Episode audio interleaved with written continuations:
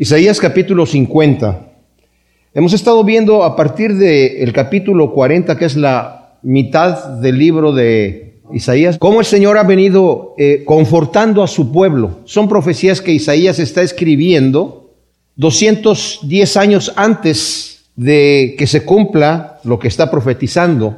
Como dijimos, el, el profeta Isaías ha estado profetizando durante el reinado de Israel, que era el reinado del norte, cuando se dividió el reinado en dos reinados, ¿verdad?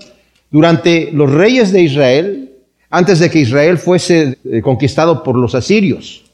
El profeta Isaías estuvo profetizando, y varios de los profetas también, que el pueblo debería arrepentirse, y el pueblo no se arrepintió, y profetizaron que Asiria iba a venir a, a tomarlos. Asiria era la potencia mundial en aquel entonces, pero Israel se sentía muy seguro, ¿verdad?, de que no iba a pasar nada, Llegaron los asirios, se los llevaron, los conquistaron.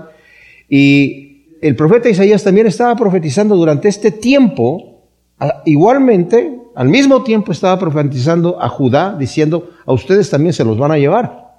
Y se los va a llevar Babilonia, en aquel entonces, como dijimos, cuando empieza a profetizar Isaías acerca de la deportación de Babilonia, porque su ministerio duró mucho tiempo.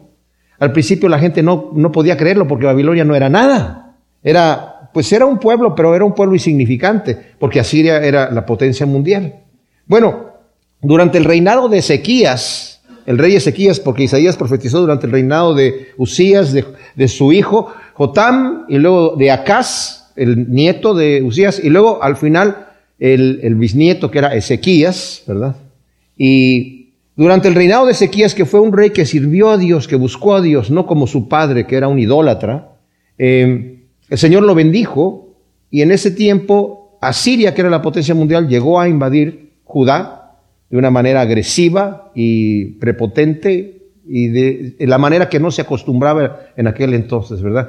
Rompiendo todo protocolo de guerra que había y todo esto, de una forma muy abusiva.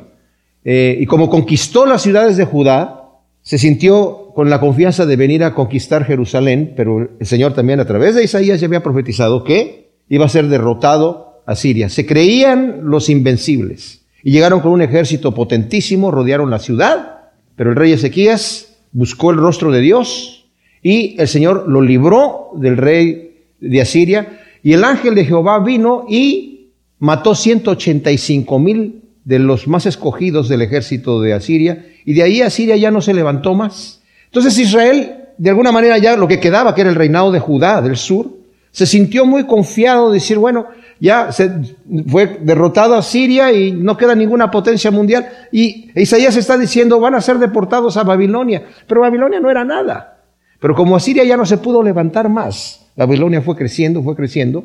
Y van a venir como 130 años más adelante, 140 años más adelante, cuando viene eh, Babilonia y toma, invade a Judá se los llevan a Babilonia, están 70 años en Babilonia y las profecías que está dando aquí Isaías es para consolar a la gente que está deportada en Babilonia, que pensaron el Señor ya nos abandonó. Y esta profecía del, del capítulo 50 se divide prácticamente en dos partes. Y yo me gustaría que de alguna manera, mientras estamos estudiando el pueblo de Israel, el pueblo de Judá, que nos identifiquemos nosotros tenemos que de alguna manera tomar la palabra de Dios y siempre que leemos la Biblia es muy sano y debe de ser que podamos nosotros decir, ok, ¿cómo se aplica esto a mi vida? ¿Qué puedo yo aprender en mi vida personal de lo que estoy estudiando aquí? Nosotros también somos el Israel de Dios ahora. Y muchas de las cosas que la gente está diciendo aquí, si somos honestos, nosotros también las decimos. Y hay primero aquí una acusación de parte de la gente a Dios, que es una acusación que, ¿saben qué? Nosotros también la hacemos. Y dice el versículo primero, vamos a leer del 1 al 3. Así dice Yahvé, ¿dónde está la carta de divorcio con que repudié a vuestra madre? ¿O a cuál de mis acreedores os he vendido? He aquí, por vuestras iniquidades fuisteis vendidos, por vuestras transgresiones fue repudiada vuestra madre. ¿Y por qué cuando yo vengo no hay nadie? Cuando llamo, nadie responde. ¿Se ha cortado mi mano para redimir? ¿No tengo ya fuerza para salvar? He aquí, a mi reprensión se seca el mar, convierto los ríos en desierto, sus peces mueren de sed y llenen por falta de agua. yo visto los cielos de luto, los cubro de sayal. O sea, la acusación es, el Señor ya nos ha divorciado, el Señor nos ha vendido. El Señor nos falló. A veces pensamos nosotros que las cosas tienen que suceder de la manera que nosotros queremos que sucedan. Y si de algún motivo, por alguna situación, estamos pasando, digamos, por el valle de sombra de muerte, por una situación adversa, que no, obviamente, las situaciones adversas a nadie le gustan, a nadie le caen bien. Es muy fácilmente que nosotros pensemos, el Señor me abandonó, el Señor me falló, pero el Señor no nos falla. Más adelante en el capítulo 59, cuando lleguemos al capítulo 59 de Isaías, viene otra acusación del pueblo de Dios, ¿verdad? La, mano del Señor se ha cortado, su oído se ha hecho sordo. Ya no, el Señor no, no nos presta atención y el Señor dice, mi mano no se ha cortado, yo no estoy sordo. Sus pecados han hecho división entre yo y ustedes. No es mi culpa, es la culpa de ustedes. Entonces aquí el Señor está diciendo, ustedes dicen que yo los divorcié, ¿dónde está la carta de divorcio con que repudié a vuestra madre? Ahora, ¿qué significa esto de la carta de divorcio? Bueno, en el Antiguo Testamento, en Deuteronomio capítulo 24, el Señor dio una ley por la costumbre que había en aquel entonces de la mujer no tenía ninguna autoridad por mucho tiempo y en algunas partes de Oriente todavía es así. Y el hombre en aquel entonces le podía decir a su mujer, te me vas de la casa y, se iba la mujer, ¿verdad?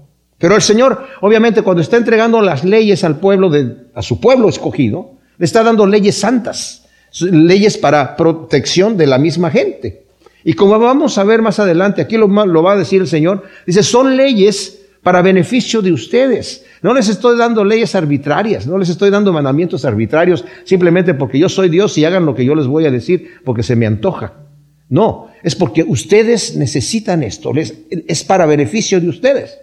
Entonces, el Señor para proteger a la mujer, cuando un hombre quería echarla, el Señor no inmediatamente empezó a abolir, digamos, lo que era la esclavitud y la, cosa cultural de la mujer que existía, más adelante, hasta la entrada del Evangelio, es en donde empezamos a ver cómo se empiezan a restaurar todos estos valores, ¿verdad? Y hay toda esta igualdad en donde, eh, justamente como estamos estudiando el domingo en Efesios, ¿verdad? El Señor vino a ser de todos un solo pueblo, en donde ya no hay ni rico ni pobre, ni hombre ni mujer, ni, o sea, todos estamos al mismo nivel delante de Dios. No hay estratos sociales, no hay culturas, no hay razas, no hay distinción sexual delante de Dios en cuanto a preferencia. ¿Me explico? Entonces, aquí para proteger a la mujer, en el capítulo 24 dice, cuando alguno tome una mujer casándose con ella, sucederá que si ella no haya favor ante sus ojos, por haber él hallado en ella alguna cosa reprochable, le podrá escribir carta de divorcio y poniendo ésta en su mano despedirla de su casa.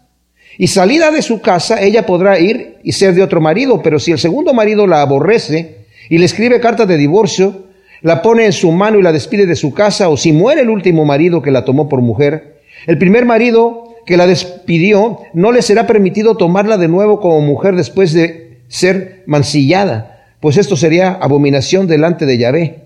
Y no harás que se corrompa la tierra que Yahvé tu Dios te da por heredad.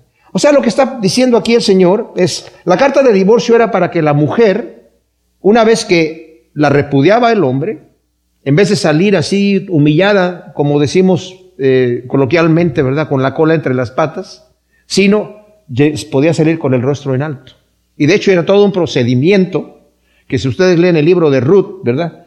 Y en las leyes que el Señor da ahí, cuando está hablando del repudio de la mujer, había todo un procedimiento en donde la mujer le quitaba un zapato al, hombre, el, hombre llegaba y decía, ya esta mujer la, repudio y le, aquí está su carta de divorcio. Entonces, este, era todo un, proceso allí, ¿verdad? Pero la mujer podía casarse, o sea, salía con el rostro en alto. No obstante, la acusación aquí es, el Señor nos ha divorciado. El Señor dice, ¿sí? ¿Dónde está la carta de divorcio con la cual yo te divorcié? Entonces me estás culpando de eso. ¿A cuál de mis acreedores te he vendido? Porque estaban diciendo, el Señor ya nos ha vendido. Esa era la, la situación que había en la gente de desesperación, como sucede a veces con nosotros. El Señor ya se olvidó de mí, porque no me está respondiendo como yo quiero que me responda, y, y muchas veces cuando yo quiero que me responda. Porque no es que debemos de dejar de orar al Señor, pero el, el, detalle es que a veces queremos que nos responda ahora. Y si el Señor no nos responde en este momento, cuando tenemos nuestra dificultad, pensamos, Dios ya se olvidó de mí. O no me escucha como lo escucha aquel, ¿verdad? No, eso no es así. Dios tiene un tiempo perfecto para responder nuestras peticiones, ¿verdad? Y dice, ¿a cuáles de mis, de, mis acreedores os he vendido? O sea, el Señor en realidad dice, yo no tengo ningún acreedor, yo, yo no le debo nada a nadie. En aquel entonces la cultura también está, en, incluso en la ley, aquí escrito, que si una persona, por ejemplo, llegaba a ser muy pobre, se podía vender a sí mismo como esclavo para pagar su deuda. O tenía también la facultad de vender a alguno de sus hijos como esclavo y pagar su deuda y después cuando ya tenía suficiente dinero lo recuperaba. En el caso de los israelitas, el Señor incluso dice, cuando tomes un esclavo, cuando compres un esclavo, pero que sea de tu pueblo Israel, lo tienes que dejar libre al séptimo año, ¿verdad? Bueno, de cualquier manera, el Señor está diciendo, ¿a quién yo los he vendido? Yo no le debo nada a nadie. Y aquí vuelve a decir, he aquí por vuestras iniquidades fuisteis vendidos y por vuestras transgresiones fue repudiada vuestra madre. Dios había sido para ellos un buen marido y había sido para ellos un buen padre. Fueron ellos mismos, por causa de sus iniquidades y transgresiones, que fueron repudiados sin carta de divorcio y fueron vendidos gratis de balde, sin que hubiese algún acreedor a quien Dios le haya debido. Si nosotros leemos, por ejemplo, el capítulo 26 de Levítico, voy a leer algunas de las escrituras para que veamos el contexto donde estaba el Señor hablando. ¿Por qué el pueblo de Israel fue vendido. Desde Moisés el Señor les está advirtiendo. Les estoy dando estos mandamientos que son buenos para que ustedes vivan bien. Si los obedecen les va a ir bien, pero si no, la maldición va a caer sobre ustedes. Por ejemplo, dice el, capítulo 26, voy a tratar de leerlo lo más pronto posible. No haréis para vosotros ídolos ni imágenes de talla, ni os erguiréis estatua, ni pondréis en vuestra tierra piedras labradas para postraros ante ellas, porque yo soy Yahvé vuestro Dios. Guardaréis mis días de reposo y tendréis temor reverente a mi santuario, yo Yahvé. Si andáis en mis estatutos y guardáis mis mandamientos para poneros por obra, entonces yo daré vuestras lluvias en su época y la tierra rendirá su cosecha y el árbol del campo dará su fruto. La trilla alcanzará hasta la vendimia y la vendimia alcanzará hasta la siembra y comeréis vuestro pan hasta saciaros. Y habitaréis con seguridad en vuestra tierra porque yo estableceré la paz en vuestra tierra y os acostaréis sin que nadie os espante. Haré también desaparecer de vuestra tierra las bestias feroces y la espada no pasará por vuestro país. Perseguiréis a vuestros enemigos, los cuales caerán a cuchillo delante de vosotros. Entonces cinco de vosotros pondrán en fuga a cien, y cien de vosotros perseguirán a diez mil, y vuestros enemigos caerán a filo de espada delante de vosotros. Volveré mi rostro hacia vosotros y os haré fecundos y haré multiplicar y confirmaré mi pacto con vosotros. Comeréis de lo muy añejo y podréis afuera lo añejo para guardar lo nuevo. Pondré mi tabernáculo en medio de vosotros y mi alma no os abominará. Y andaré en medio de vosotros y seré a vosotros por Elohim y vosotros me seréis por pueblo. Yo Yahvé vuestro Dios, que os saqué de la tierra de Egipto para no ser esclavos de ellos. Yo rompí las coyundas de vuestro yugo y os he hecho andar erguidos. Pero si no queréis escucharme, ni poner por obra todos estos mandamientos, y rechazáis mis estatutos y vuestra alma detesta mis ordenanzas para no poner por obra todos mis mandamientos, traspasando vosotros así mi pacto, yo también haré esto con vosotros. Os impondré como castigo el terror súbito, tisis y fiebre que consuman los ojos y hagan languidecer el alma. En vano sembraréis vuestra semilla, porque vuestros enemigos la comerán. Pondré mi rostro contra vosotros y seréis derrotados delante de vuestros enemigos, quienes os aborrecerán y se enseñorearán de vosotros y huiréis sin que haya quien os persiga. Y si aún con estas cosas no me obedecéis, y eso sucedía en Israel. O sea, el Señor nos castigaba un poquito y decían, bueno, ya hasta ni siquiera nos dolió mucho. Si aún así con estas cosas no me obedecéis, continuaré castigándoos siete veces más por vuestros pecados, quebrantaré la soberbia de vuestro poderío y tornaré vuestros cielos como hierro y vuestra tierra como bronce. Vuestras fuerzas se consumirán en vano, vuestro suelo no dará su producto y el árbol de la tierra no dará su fruto. Y si andáis conmigo en oposición y no me queréis escuchar, entonces añadiré sobre vosotros siete veces más plagas conforme a vuestros pecados. Enviaré contra vosotros a la fiera del campo, que os arrebatará los hijos y destruirá vuestros animales y os reducirá en número de modo que vuestros caminos queden desolados. Y si aún con estas cosas no os enmendáis ante mí, sino que continuáis andando conmigo en oposición, entonces yo también procederé contra vosotros en oposición. Yo mismo os golpearé siete veces más por vuestros pecados. Traeré sobre vosotros la espada vengadora en vindicación de mi pacto. Cuando os refugiéis en vuestras ciudades, enviaré pestilencia entre vosotros y seréis entregados en mano del enemigo. Cuando yo quebrante la vara del pan, diez mujeres cocerán vuestro pan en un solo horno y os devolverán vuestro pan por peso y comeréis, pero no os saciaréis. Y si aún con todo esto no me obedecéis, sino que seguís procediendo con hostilidad hacia mí, también yo procederé contra vosotros con ira hostil, y yo mismo os castigaré aún siete veces más por vuestros pecados, hasta que lleguéis a comer la carne de vuestros propios hijos, la carne de vuestras propias hijas comeréis, demoleré vuestros lugares altos, derribaré vuestras imágenes solares, y amontonaré vuestros cadáveres sobre los cadáveres de vuestros ídolos, y mi alma os abominará. Pondré vuestras ciudades en ruina, destruiré vuestros santuarios, y no oleré más el aroma aplacador de vuestros sacrificios. Yo mismo asolaré el país, de modo que queden de ello asombrados vuestros enemigos, que en él se establezcan, y a vosotros os esparciré entre las naciones, y haré desenvainar la espada tras vosotros, y vuestra tierra será devastada y vuestras ciudades desoladas. Entonces, fíjense bien, Gozará la tierra sus días de reposo durante todos los días que esté asolada, mientras vosotros estéis habitando en la tierra de vuestros enemigos. Entonces la tierra descansará y gozará sus días de reposo. Fíjense, desde que llegó Israel a la tierra prometida, he dicho esto antes, estuvieron 490 años antes de ser deportados a Babilonia. Nunca le dieron el descanso que el Señor ordenó, que la tierra deberían de sembrarla por seis años y dejarla descansar un año y que diera su fruto. Y de ese fruto que diera sola sin que la trabajaran, ellos podían tomar algo de allí, pero también la gente que pasaba, los animales del campo, el extranjero, el pobre, la viuda, el huérfano. Y el Señor les dijo, yo el día sexto, el, año sexto les voy a dar el triple de abundancia para que tengan el suficiente para el año que ustedes no pueden trabajar y para el año que van a sembrar la nueva semilla. No obedecieron nunca. Y el Señor dijo, entonces como no dejaron descansar la tierra, yo le voy a dar su descanso. Es lo que está diciendo aquí.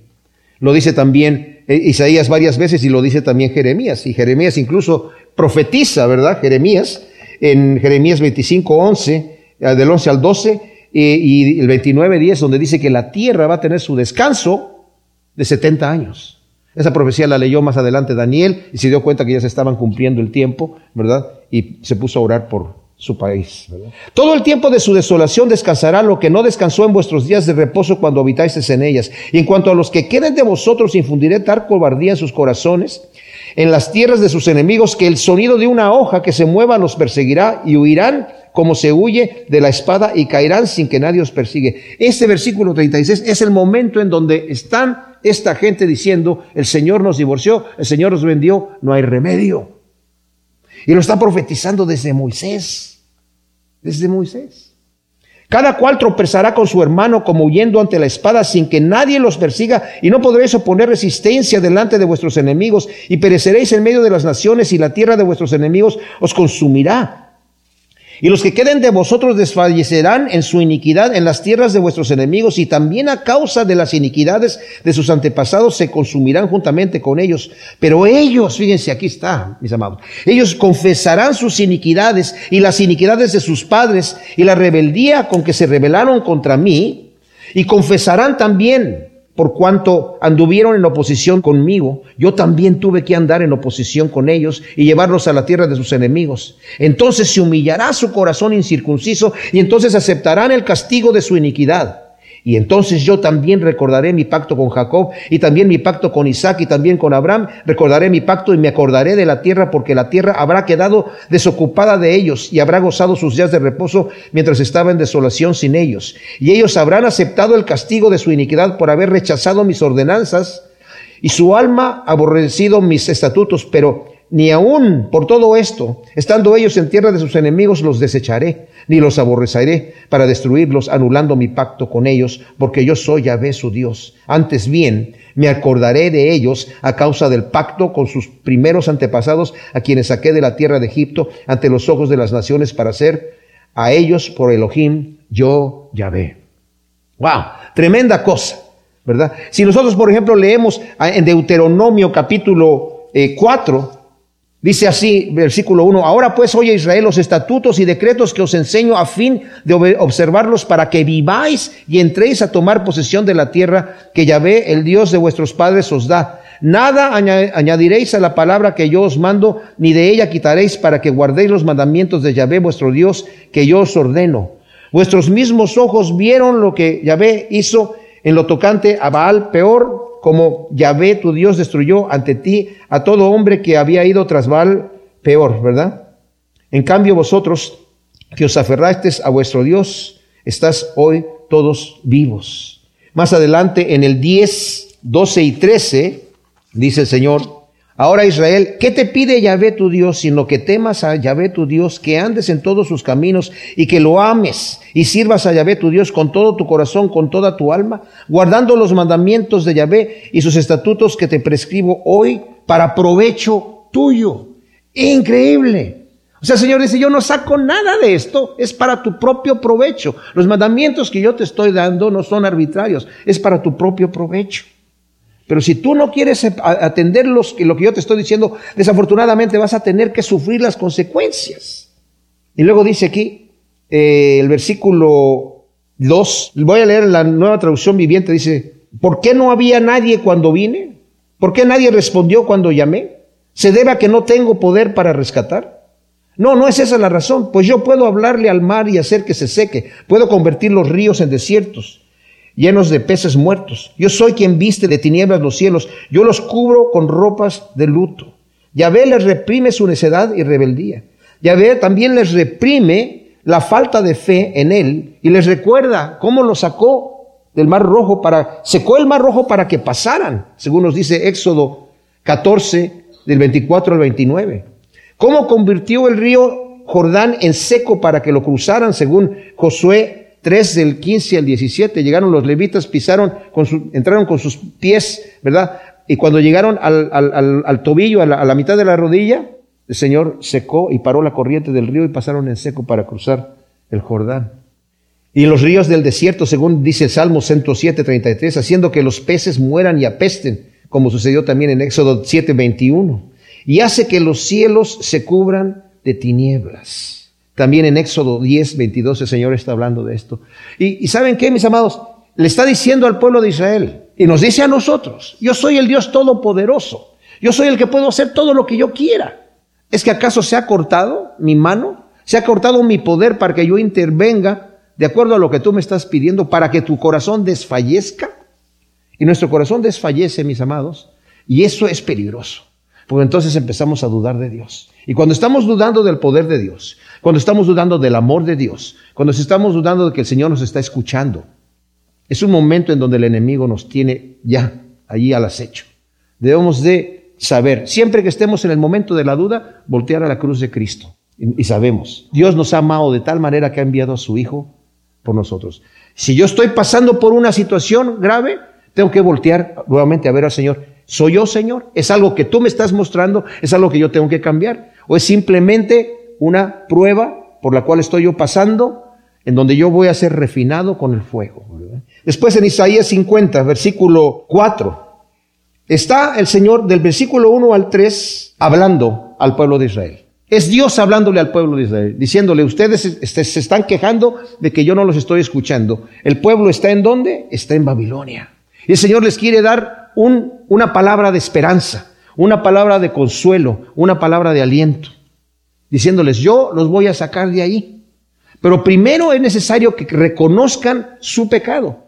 Y es increíble cómo el Señor lo dice. Lo van a hacer, van a reconocer su pecado. E, está también profetizado allí, no tengo tiempo de leerlo, pero se los dejo de tarea y si lo quieren apuntar, ¿verdad? Está en Deuteronomio 28 también el Señor da las bendiciones como las leímos en Levítico capítulo 26, eh, una versión un poquito más amplia está en el capítulo 28 de Deuteronomio, pero en el 30 del 1 al 6 y el 31 del 10 al 18, el Señor también les está hablando de que ellos, Él los va a traer, porque Él tiene compasión. Y dice, y ustedes van a llegar a ese lugar, van a estar aturdidos, van a estar temerosos allí en Babilonia, van a estar adorando a los ídolos de, de palo y de piedra, que, no, que tienen oídos y no oyen y van a recapacitar y van a decir, wow, qué necedad la nuestra. Y se van a arrepentir y se van a convertir. Entonces yo los voy a volver a traer acá. Y eso es maravilloso porque el Señor estuvo luchando con Israel desde que entraron a la tierra prometida, mis amados. Y les dijo el Señor, ustedes van a entrar a una tierra que fluye leche y miel, una tierra que es abominable porque la gente que está allí es abominable. Tienen prácticas abominables, terribles. Así que cuando dice, ya están en el colmo, la tierra los vomita. Ustedes van a llegar allí y van a tomar todas las ciudades que están allí, todo ese territorio, y van a exterminar a todo mundo. Y esto suena raro y suena terrible, pero ese es lo, el juicio que Dios tenía. Y estaba utilizando a Israel como instrumento. Dice, y no van a perdonar a nada. A toda la gente, hombres, mujeres y niños, van a ser exterminados. Todos sus ídolos van a ser exterminados y van a quemar todas esas cosas. No quiero que investiguen cómo adoraban ellos a sus ídolos, porque si lo hacen ustedes se van a contaminar. Dice, cuando ustedes conquisten ciudades que estén lejos de ustedes, ahí no tiene que exterminar a toda la gente, pueden tomar esclavos de allá. Pero las que están allí, donde ustedes van a tomar, no hagan pacto con nadie, pues no lo hicieron, no exterminaron a todos. Y se cumplió la palabra de Dios. Ellos van a ser espinas en sus costados, los van a influir, los van a hacer que me abandonen a mí y que vayan ustedes tras sus ídolos. Y el, y el pleito constante, mis amados del Señor, con su pueblo era, ustedes están buscando otros ídolos, están volviéndose a los ídolos. Y profeta tras profeta tras profeta venía diciéndoles eso. Es más, el Señor le profetiza en las escrituras que acabamos nosotros de mencionar, que les acabo de dar. Dice, este pueblo, ojalá que escucharan. Ojalá que la gente, como está en este momento, que dijeron, sí, vamos a obedecer todo lo que nos estás diciendo, ojalá que así fueran todos más adelante. Pero yo sé lo que va a pasar. Me van a abandonar a mí y se va, van a, seguir lo que están en aquellas naciones y yo los voy a tener que echar de allí. Se lo dice a Moisés y Moisés se lo dice al pueblo. Dice, y en el canto de Moisés que está en Deuteronomio, lo canta allí Moisés y el Señor le dice, escribe este canto y cántalo para que se lo aprendan en canto y cuando estén allá en Babilonia, lo canten, porque allá, hasta allá van a llegar. O sea, desde Moisés, ¿verdad? Y se acuerden, el Señor profetizó esto. Y fueron nuestros padres los que no quisieron escuchar. Ahora, aplicación. Decimos, bueno, nosotros no tenemos ídolos, ¿verdad? Esa gente pues sí tienen ídolos, nosotros no tenemos ídolos. Mis amados, cualquier cosa que ocupe el primer lugar en mi corazón, si no es Dios, es un ídolo. La razón por la cual yo vivo, la razón por la cual yo me levanto. ¿Para qué vivo yo? Debemos entender que Dios tiene un plan para nosotros. A veces hay gente que ve la, iglesia como religión, ¿verdad? Yo vengo aquí los domingos, vengo aquí tal vez los jueves y, y, tengo mi tiempo. Mi vida está allá afuera. Mi vida es lo que yo hago de la mañana, me levanto, desayuno, me voy a mi trabajo o hago lo que tenga que hacer a la escuela o eh, eh, trabajando en la casa, como sea. Ese es mi, pero este, no me confundas aquí lo que yo estoy haciendo aquí en mi vida con mis logros y con mis eh, metas que tengo aquí y después, ah, no, yo, yo, yo quiero ir al cielo, pero ahora estoy aquí, ¿verdad? Estoy aquí en la tierra, tengo los pies en la tierra. Sí, mis amados, pero tenemos un Dios que nos creó y nos creó con un propósito y nuestro propósito está allá. Aquí vamos de paso, aquí es el campo de entrenamiento, ese es el boot camp. Ese es el campo de entrenamiento. Este no es el lugar en donde nosotros vamos a estar. Y en este lugar estamos en campo de entrenamiento y estamos en batalla. Pero la gloria va a estar allá. Allá empieza nuestra vida que no tiene fin. Aquí somos, aquí nos definimos qué es lo que somos.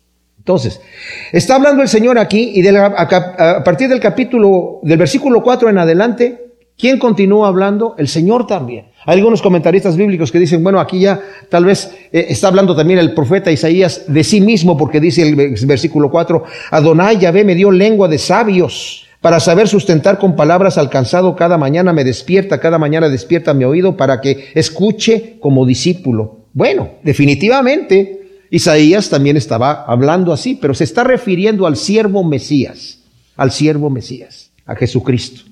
Es completamente. Dice, me dio lengua de sabios. Jesucristo es el logos, es el verbo, es la palabra, a quien el Padre le dio lengua de sabios, palabra elocuente, y la utiliza para sustentar con palabras alcanzado.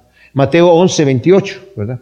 Vengan a mí todos los que estén trabajados y cansados y yo los voy a hacer descansar. Pongan sobre de mí sus cargas y lleven mi yugo que es ligero. Él vino para para eso. Y en Isaías 61 también está hablando el Señor acerca del ministerio. Cuando llega, el Señor lee eso cuando llega a Nazaret, a empezar su ministerio en Nazaret.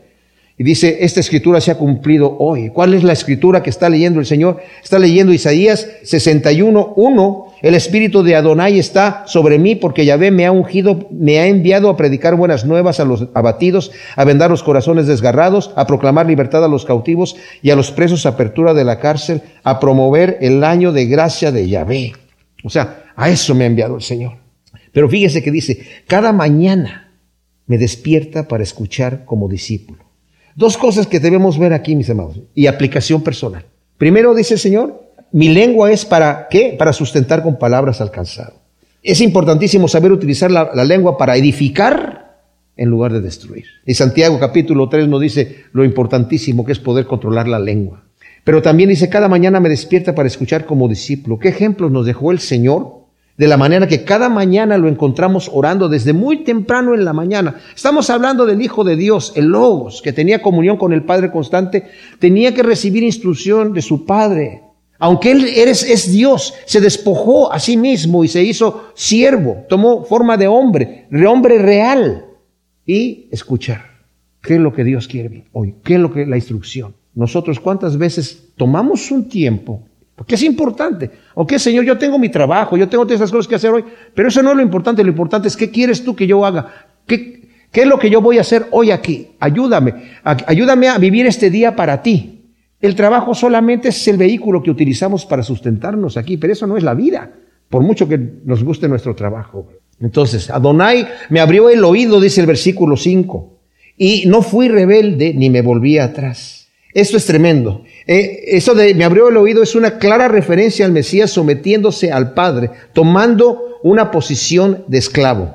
Tanto en Éxodo, capítulo 21 del 5 al 6 y Deuteronomio 15 del 16 al 17 dice lo siguiente. Dice que cuando una persona tenía un esclavo que se había vendido a él, ¿verdad? Y lo tenía allí, o lo compró, qué sé yo, tiene un esclavo ahí. Y el esclavo ya cumplió su tiempo para estar en libertad, si llegó con mujer y con hijos, sale con mujer y con hijos. Pero si llegó soltero y se casó con una esclava de su señor, él puede salir, dice la escritura, la ley que estaba ahí en Éxodo y en Deuteronomio, pero su mujer no y sus hijos tampoco. Entonces dice, si él dice, yo amo a mi amo, porque la esclavitud que había en aquella época no eran como los esclavos, digamos, que hubo acá en Estados Unidos, ¿verdad? Eh, que era de opresión. No, no, allá la, esclavitud era una, una, manera de vivir donde la gente a veces prefería estar como esclavo porque vivía bien. Habíamos que eran severos, pero habíamos que eran muy nobles. Y dice, si el esclavo dice, mi, mi amo es muy noble conmigo, me ama, me cuida, estoy muy cómodo aquí, yo amo a mis hijos y a mi mujer, no quiero salir en libertad, yo me quiero quedar a vivir aquí. Dice, entonces el amo lo va a llevar a la puerta de la ciudad, que era donde se hacían los juicios, y le va a orar el oído, le va a abrir el oído, en el lóbulo del oído, para ponerle un arete. Y ese arete es el distintivo de que ahora este es un esclavo de por vida. Y es lo que el Señor es. Como nos dice en Filipenses 2, de 5 al 11, ¿verdad? Que Él tomó forma de siervo, se humilló, tomando forma de hombre, y no solamente forma de hombre, sino de esclavo, esclavo por amor. El Señor dijo, yo no me voy solo, yo quiero traerme a mis hijos, quiero traerme a mi, a mi novia, a mi esposa a mis hijos. Wow. Dice, y esto es, importantísimo porque dice, y no fui rebelde ni me volví atrás. Miren, Pedro, Juan, Pablo, Santiago y Judas, todos identifican en sus cartas como duolos, esclavos por voluntad propia. Y cuando el Señor dice, yo no fui rebelde ni me volví atrás, Cristo, sabiendo lo que tenía que padecer para poder salvar a los pecadores, obedeció al Padre y no se volvió atrás. En Hebreos 12.2 dice que por el gozo puesto delante de él sufrió la cruz. ¿Cuál fue el gozo puesto delante de él? Nosotros en el, reino de Dios. Porque el huerto de Semaní estaba muy aturdido, ¿verdad? orando, desesperado. Y antes de entrar a Getsemaní, a sus discípulos le dijo, mi alma está angustiada hasta la muerte. ¿Por qué? Porque ya sé a dónde voy, ya. Se imaginen, si, a nosotros nos van a, digamos, a torturar o a matar y no sabemos los que nos van a hacer, pues no estamos tan asustados. No sé si me explico. O sea, vamos y nos van a, nos van a perjudicar, pero no estamos tan asustados como si supiéramos exactamente lo que vamos a padecer. Y el Señor sabía exactamente todo lo que la tortura que iba a padecer. lo sabía perfectamente bien. Y pensando como hombre, Pedro le dijo, Señor, de ninguna manera esto va, eh, te va a acontecer. Pero el Señor dijo, apártate de mí, Satanás, porque me eres tropiezo. No fui rebelde ni me volví atrás. Yo sabía a dónde iba a ir y no me volví atrás. Eso es amor por nosotros, mis amados. Luego dice, ofrecí mis espaldas a los que me azotaban y mis mejillas a los que me arrancaban la barba. No aparté mi rostro de injurias y escupitajos. Pero Adonai Yahvé me ayudará, por tanto no estoy abochornado. Por eso he puesto mi rostro como un pedernal y sé que no seré avergonzado. Wow, esto es tremendísimo, mis amados. El Señor Jesucristo, el siervo Mesías, voluntariamente se ofreció a sí mismo en sacrificio por nuestros pecados. Miren, la Biblia nos dice, acabamos de leer en Efesios capítulo 1, que nosotros estamos predestinados desde antes de la fundación del mundo. Nos dice también Apocalipsis y también Pedro lo menciona, que Cristo es el Cordero inmolado desde antes de la fundación del mundo. O sea que antes que nosotros fuésemos creados, estaba ya en el plan de Dios, ya estaba hecho. El hecho de que nosotros íbamos a, ser creados, Adán y Eva iban a estar aquí, se iban a rebelar en contra del Señor y Cristo iba a venir a morir en la cruz por, por la humanidad. Y en realidad es por aquellos que realmente lo van a recibir, por los pocos que van a entrar por la puerta estrecha y por el camino angosto. Y dijo, voy, voy. Pongo mi rostro como un pedernal y voy a eso, por amor. Eso es el puro amor, mis amados. Él no tenía que hacer eso, nadie le torció el brazo para hacer eso. Pero como hombre le costó, por supuesto que le costó.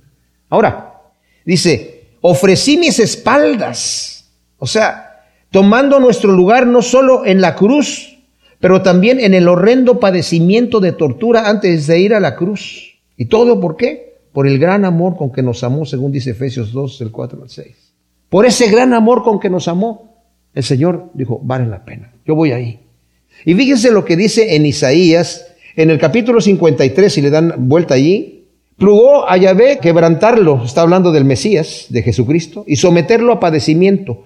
Cuando se haya puesto su vida en sacrificio expiatorio, verá a su descendencia, vivirá por días sin fin y la voluntad de Yahvé triunfará en su mano. Gracias a la aflicción de su alma, Verá la luz, dice esta traducción. La, Reina Valera parece que dice, verá el fruto de la aflicción de su alma y quedará satisfecho. Va a estar satisfecho. Por su conocimiento, mi siervo el justo justificará a muchos y cargará con los pecados de ellos. O sea, el Señor lo que ve es a nosotros en el reino de Dios y está satisfecho. Y por eso dice aquí el versículo 7, Adonai me ayudará Fíjese lo que está diciendo aquí. Dice, entregué mis espaldas a que me azoten, mis mejillas a que me arranquen la barba. Eh, mi rostro no lo aparté de injurias y escupitajos, pero Adonai me ayudará. Por tanto, no estoy abochornado. O sea, no estoy avergonzado de esto que estoy padeciendo. Por eso he puesto mi rostro como un pedernal y sé que no seré avergonzado. Nos dice en Lucas 9 del 51 al 53 que el Señor puso su rostro para ir a Jerusalén. Y como ya tenían, los discípulos le estaban diciendo, Señor, ya, eh, eh, tranquilo, o sea, te van a matar. Y el Señor no hacía caso a lo que le estaban diciendo. Los discípulos no lo pudieron convencer. Y dice que como su rostro estaba para ir a Jerusalén, cuando pasó por Samaria, no lo recibieron los samaritanos porque su rostro veían que era como para ir a Jerusalén. O sea, yo voy a esto, esta es la labor que tengo, esta es la función, este es el, a lo que vine y a eso vengo. A eso he venido a este mundo a entregar mi vida en rescate por muchos. Y como está haciendo la voluntad de Dios, mis amados, Él dice, yo no me voy a bochornar por esta situación. No me voy a, dejar consumir. Sí, estuvo con angustia hasta la muerte, incluso en Getsemaní, sudando gotas de sangre. Y le dijo a sus discípulos, ¿qué no pueden orar conmigo? No saben que mi alma está triste hasta la muerte, pero al final, después de que oró y dijo, Señor, Padre mío, si es posible que pase de mí esta copa, pero no sea como yo quiero, sino como tú quieres. Al final no dijo, bueno, pues vamos, si, si ya no quieres, Padre mío, pues entonces voy. No, se levantó con el gozo puesto delante de él. Y dijo, vamos, el que me entrega viene aquí. Y cuando llegaron, ¿quién es Jesús de Nazaret? Yo soy, dejen ir a estos. Y Pedro saca la espada para defender y le dice, Pedro, yo puedo defenderme mejor que tú. ¿Qué no sabes que yo tengo potestad en este momento de llamar 12 legiones de ángeles y, deshacerme de toda esta gente? Pero Entonces, ¿cómo se va a cumplir la escritura? ¿Cómo se va a cumplir la escritura? ¿Y cómo voy a poder yo llegar a salvarlos a ustedes? Y si el Señor no muere, si el Señor no padece, si el Señor no sufre esta situación, no nos salva. Y a eso vino. Entonces dice, no voy a ser avergonzado, no voy a ser humillado. ¿Cómo, Señor? ¿No te humillaron? ¿No te insultaron los soldados? Sí, pero yo no me siento insultado. ¿No te avergonzaron escupiéndote, burlándose de ti, poniéndote un saco sobre la cabeza y pegándote? Profetiza, ¿eh? ¿quién te pegó? No, eso no me avergüenza, porque con eso estoy rescatando pecadores. ¡Wow! Eso es impresionante. Eso es impresionante. Mis amados, cuando padecemos por el reino de Dios, así como Pedro y Juan cuando fueron en el capítulo 4 eh, de, de Hechos, cuando fueron azotados por predicar, dice que salieron gozosos de haber sido tenidos por dignos de haber padecido por causa del reino, ¿verdad? Entonces, el Señor también dijo, cuando tú padezcas por causa del reino de Dios, gózate porque tu galardón es grande en los cielos. Pregunta, ok, Moisés también puso los ojos en el, tesoro allá, nos dice eh, Hebreos 11, ¿verdad? Que no quiso disfrutar los placeres de esta vida, sino que tenía puesta su mirada en la ciudad celestial. Y nos habla en Hebreos 11 de todas las personas que por fe estaban esperando algo mejor. Y el Señor nos dice a nosotros también, pon tus tesoros en el cielo, ¿verdad? Y si padeces aquí vas a recibir muy grande galardón. ¿Qué galardón recibió Jesucristo por padecer aquí? ¿Qué cosa recibió que no tuviera antes? Ya lo tenía todo. Nosotros somos su premio. Nosotros somos su galardón. Ese es el amor que el Señor tiene. Ahora, es imposible, mis, amados, dimensionar el gran valor que por amor mostró el Redentor al mantenerse erguido ante sus crueles verdugos, confiando enteramente en el Padre quien lo sostuvo hasta el fin. No obstante, en el momento más oscuro de su tormento, el mismo Padre tuvo que abandonarlo, porque cargó en ese instante con nuestros pecados. Aunque dijo, yo sé que mis, eh, Yahvé me va a, ayudar y me va a sostener, el mismo Padre lo tuvo que abandonar en un momento, cuando gritó, Padre, ¿por qué me has abandonado? Te abandono porque estás cargando los pecados de toda la humanidad. Cercano está el que me justifica. ¿Quién contenderá conmigo? Comparezcamos juntos. ¿Quién es mi demandante? Que se acerque a mí. Sí, Adonai Yahvé me ayudará. ¿Quién me condenará? Ve ahí que todos ellos se gastan como vestidura, la polilla los carcomerá. El siervo Mesías pone toda su confianza en el Todopoderoso que lo ayuda y lo justifica. El siervo Mesías llama a sus acusadores a comparecer ante él con sus falsas acusaciones que los condenarán a ellos delante del Dios santo y justo. La polilla los va a comer. O sea, todos sus juicios que están haciendo, ¿verdad? Sus injusticias, al final, esa palabra, esas, esas acusaciones, los van a condenar a ellos mismos. ¿Quién entre vosotros teme a Yahvé y escuche la voz de su siervo? Aunque ande en tinieblas y carezca de luz, confíe en el nombre de Yahvé y apóyese en su Dios. Qué hermoso ejemplo tenemos nosotros en nuestro amado Salvador. Pablo nos exhorta a tener esta confianza en Dios que nos justifica. En Romanos 8, del 31 al 39. Dice Pablo, quién, nos va a separar del amor de Dios? Dice, eh, ¿quién nos va a acusar si Dios se nos está justificando? Si Dios es por nosotros, ¿quién contra nosotros? ¿Quién condenará a los escogidos de Dios? Dios es el que justifica. Dios es el, eh, más aún el que intercede por nosotros. ¿Quién nos separará del amor de Dios que es en Cristo Jesús? ¿Tribulación, angustia, persecución, desnudez, peligro, espada? Antes en todas estas cosas somos más que vencedores por medio de aquel que nos amó. Por tanto, dice Pablo, yo sé que ni, lo alto ni lo profundo, ni ninguna persona, ninguna cosa creada nos puede separar del amor de Dios que es en Cristo Jesús. O sea, lo está hablando Pablo aquí, cuando andes en oscuridad y carezcas de luz, confía en el nombre de Yahvé y apóyese en su Dios. Dice el doctor Lloyd Jones, en medio de la oscuridad y de las tinieblas, no dudes de las promesas que Dios te ha dado en la luz. O sea, no dudes cuando estás en la oscuridad las promesas que Dios te ha dado la luz. Isaías nos exhorta con un temor reverente a escuchar la voz de Dios que nos habla a través de su palabra, aunque andemos en tinieblas y carezcamos de luz, como dice Salmo 23, de 4 a 5. Aunque anden sombra de valle de muerte, no temeré más en alguno, porque tú estarás conmigo. Tu vara y tu callado me infunden aliento. Aderezas mesa delante de mí, delante de mis angustiadores. Y termina con el versículo 11 que dice, Pero vosotros que atizáis el fuego y encendéis las teas, andad al calor de vuestro propio fuego. De las teas que habéis encendido, de mi mano os vendrá esto, acabaréis por yacer en el lugar de tormento. Este versículo tiene dos interpretaciones. Hay unos que dicen que el fuego puede referirse a las palabras de crítica, como las que estamos, las que vimos en el versículo 1 de aquí del capítulo ¿verdad? 50, donde le están reclamando a Dios, ¿verdad? ¿Dónde eh, eh, nos, has divorciado, nos has vendido? Puede ser, si es así, esas palabras de crítica al final van a condenar al pecador, ¿verdad?